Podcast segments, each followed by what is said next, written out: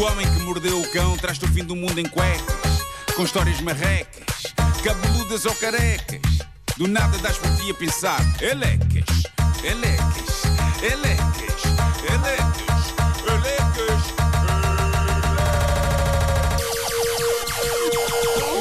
O homem que mordeu o cão traz-te o fim do mundo em cuecas. Título deste episódio: Chamem o INEM, que isto hoje é só malta estropiada e caída. Bom, há uma história ali entre o macabro e o desconcertante que anda a conquistar os corações da comunidade do Homem que Mordeu o Cão no Reddit. Convém sempre lembrar que, se quiserem fazer parte deste grande clube de histórias inacreditáveis, basta irem a reddit.com. Reddit tem dois Ds. Eu nunca digo isto, às vezes as pessoas podem pôr Reddit só com um D e não vão a lado nenhum. Olha, boa, inventei boa isto. dica. Ah, depois procuram por HQMC e chegam lá. Portanto, Mas já, Reddit, já vamos. Reddit com dois Ds, depois é. HQMC. HQMC. Muita letra, não é? É, é isso, é. Mas já vamos a esta história. O Reddit do Homem que Mordeu o Cão é um sem fim de surpresas. Uma das coisas que eu adorei ver lá, porque alguém deixou lá o vídeo, é um novo concurso da televisão japonesa.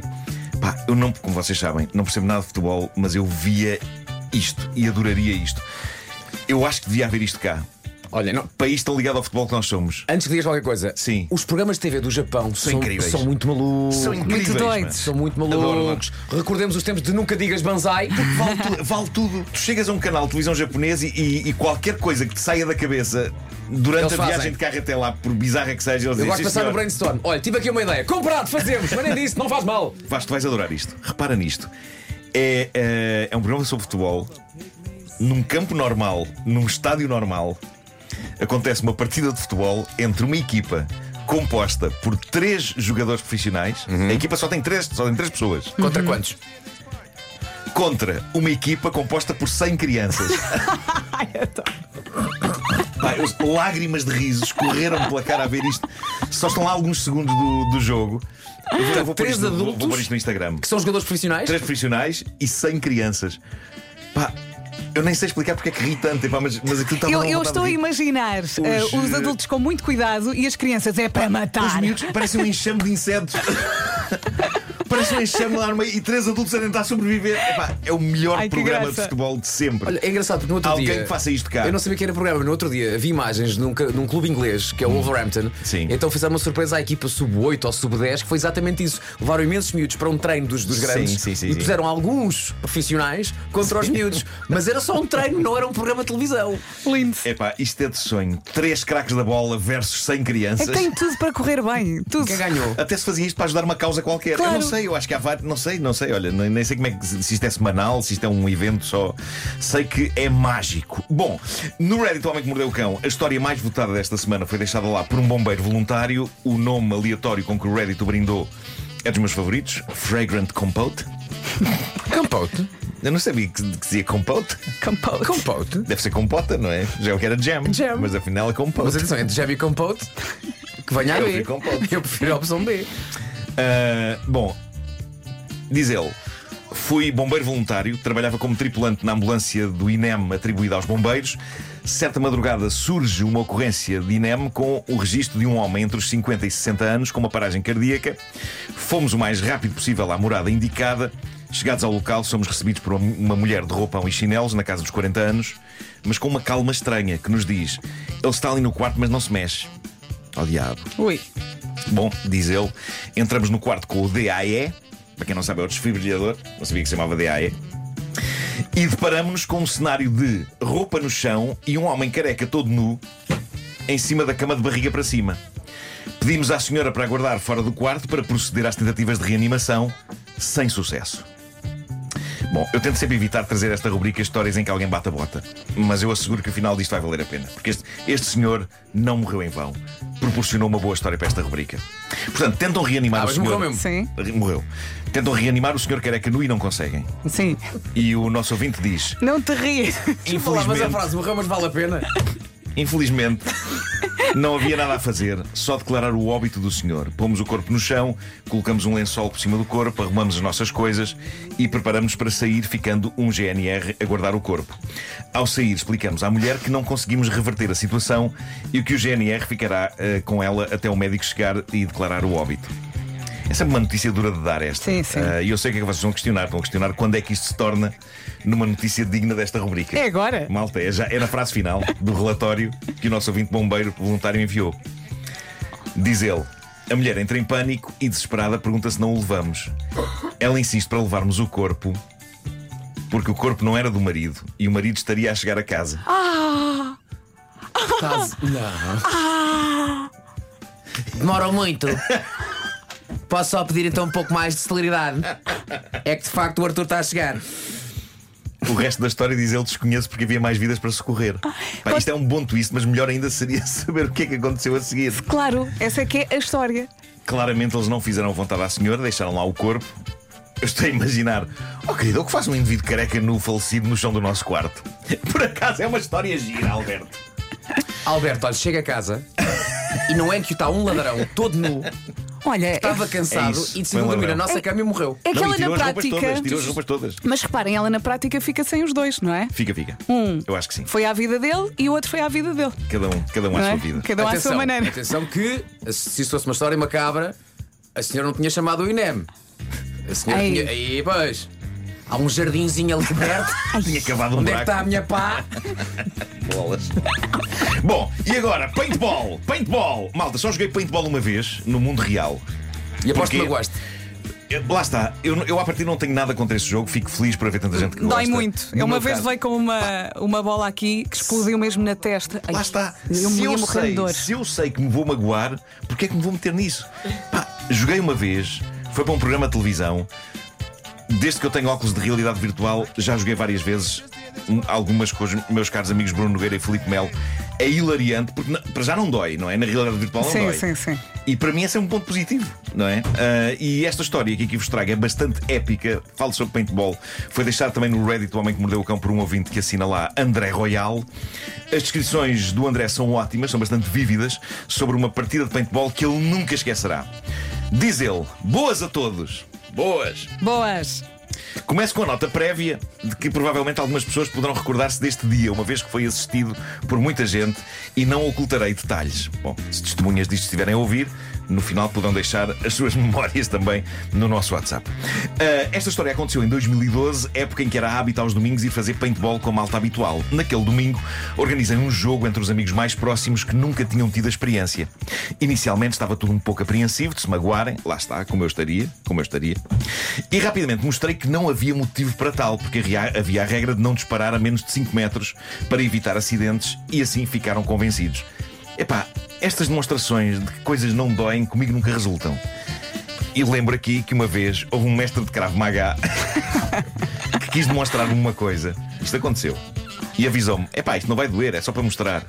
Daí a segundos, meus amigos, eu estava a levar uma chapada na cara que efetivamente me doeu, ok? Embora ele tenha esclarecido, não, tu não sabes o que é doer. Se eu fizesse isso mesmo com força, percebias. E a chapada é sempre Mas- muito humilhante. Mas espera aí. Ficámos por ali. Por que, Ficámos por ali. raio, por que raio é que tu e Cravo Maga estão na mesma frase? Pá, foi no 5 para a meia-noite. Ah, lá está a Ok. televisão. E não é boa a televisão, queres ver? É ótimo, é. Ver o Marco levar um par de estalos. Bolas. Bom, Não foi um par, foi só um. Foi só um. Prosseguindo com este verdadeiro. Foi incrível que ele disse: não vai magoar. E de repente, pá, ele doeu, por acaso doeu. E tu arroz. Ahm, Ficaste com a mão do homem na cara. Fiquei, fiquei.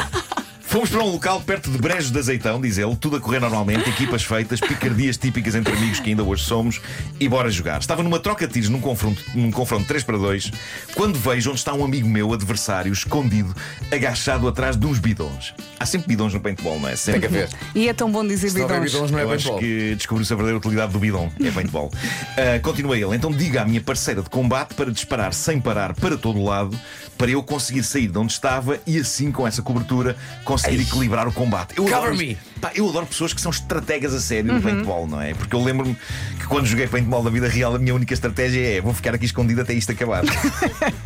Eu Vou fingir de morto. Pá, passei imenso tempo dentro de uma casa e estava sempre a ouvir lá fora pá, pá, pá, e pessoas, ah, bandalho, não era bandalho que diziam. Eu gosto de pensar que até levaste um livro Vou ler. Sim, sim, e sim. estavas ali durante o jogo. Ou Sim, mesmo sim, ao sim. computador. Com a arma pousada ao meu lado.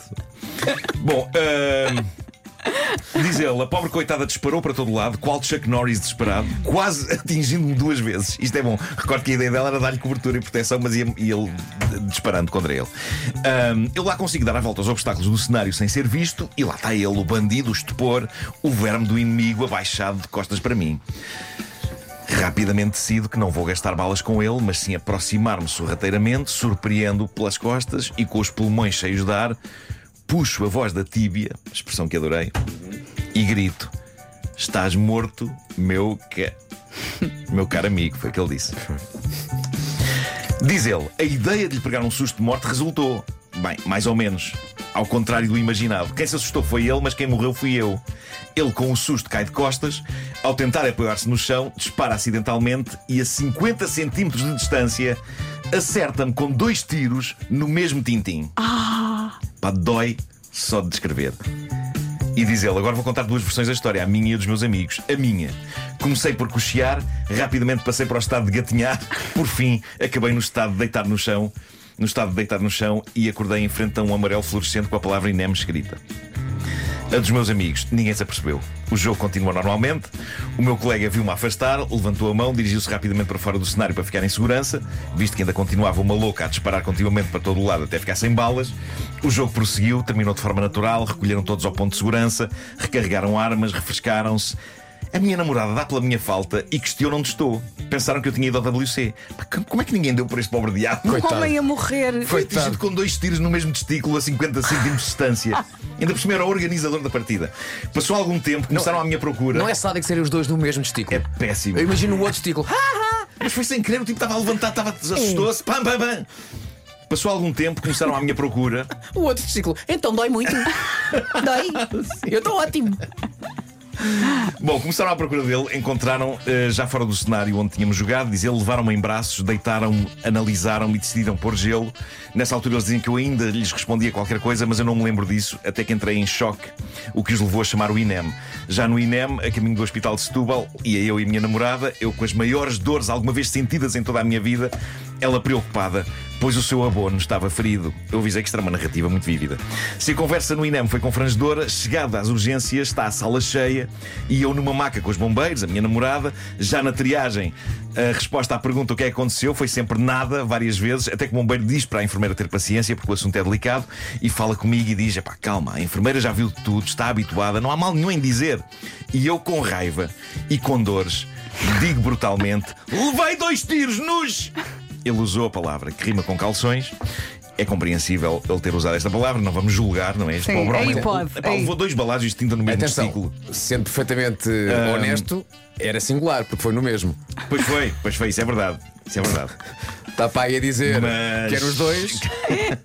Mas tem, tem, Não creio que ele conseguisse pensar bem nesse momento. tem de haver uma licença para que uma vítima Atenção, disto são possa dois tiros no mesmo submarino. É verdade. é. Um submarino que se transformou num porta-aviões com inchaços. Bom, ah,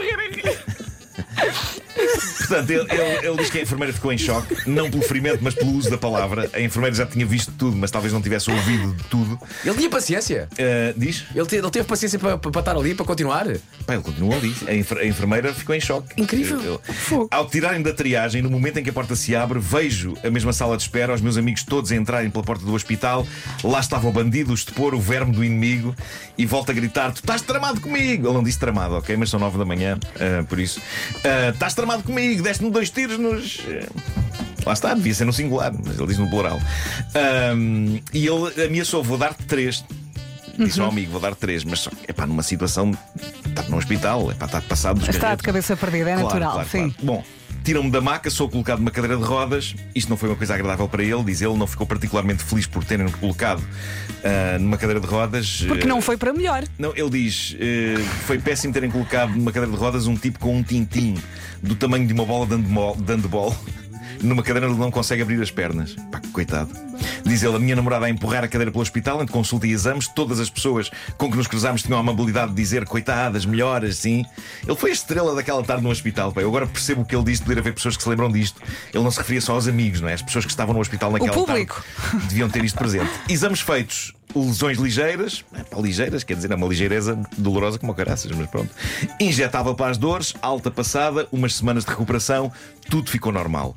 Esta história tem um rodapé interessante. Dois anos depois, diz ele, e eu numa estrada a conduzir mais a minha namorada, deparei-me com um acidente entre um carro e uma moto, paro para prestar ajuda, chamo o INEM, ajudo os envolvidos. Quando o INEM chega, reparo que o bombeiro não parava de olhar para a minha namorada, ela comenta isso comigo, eu ignorei 20 vezes, mas a certa altura ele aproxima-se e numa timidez visível pergunta: Então está tudo bem? Não se lembram de mim? Quem era? Era o bombeiro do dia dos tintins. O bombeiro nunca mais o esqueceu. Porque eu admito que, apesar de tudo, este tipo de acontecimento não deve ocorrer todos os dias, não é? Claro, há, claro. Há caras que ficam, caras e testículos. Sim, é daquelas histórias para contar. Diz para ele, sempre. hoje mantenho os mesmos Atenção, amigos. Caras mas, e Testículos é uma revista que eu não queria comprar. Não, nem eu, nem eu. Mantenho os mesmos amigos, mas não a mesma namorada. Durante muitos anos o assunto foi sempre tabu, porque não se sabia se eu poderia ter filhos. Epá, estão a ver no que pode dar o paintball. Isso é Fogo. terrível. Não sabia se podia ter filhos até ao dia em que fui pai, em agosto de 2022. E adivinhem, o puto é igual a mim. Hoje já rimos, voltamos a ir ao paintball. Vinguei-me do meu amigo com três tiros em cheio na mão, que lhe deixou a mão inchada. Tem que agora levar para o paintball aquelas cuecas de hum, proteção. Claro, sim. claro, Do, claro. do hockey em patins e do, e do. É melhor, é. E do handball. Mas esta vingança tinha de acontecer. Pá, deu-lhe três tiros na mão. Ainda Mas- assim não é a mesma coisa, não é? Não é, não é, pá, Não mas é. pronto, mas houve aqui, foi, foi bonito que ele não se tenha vingado na mesma parte do corpo.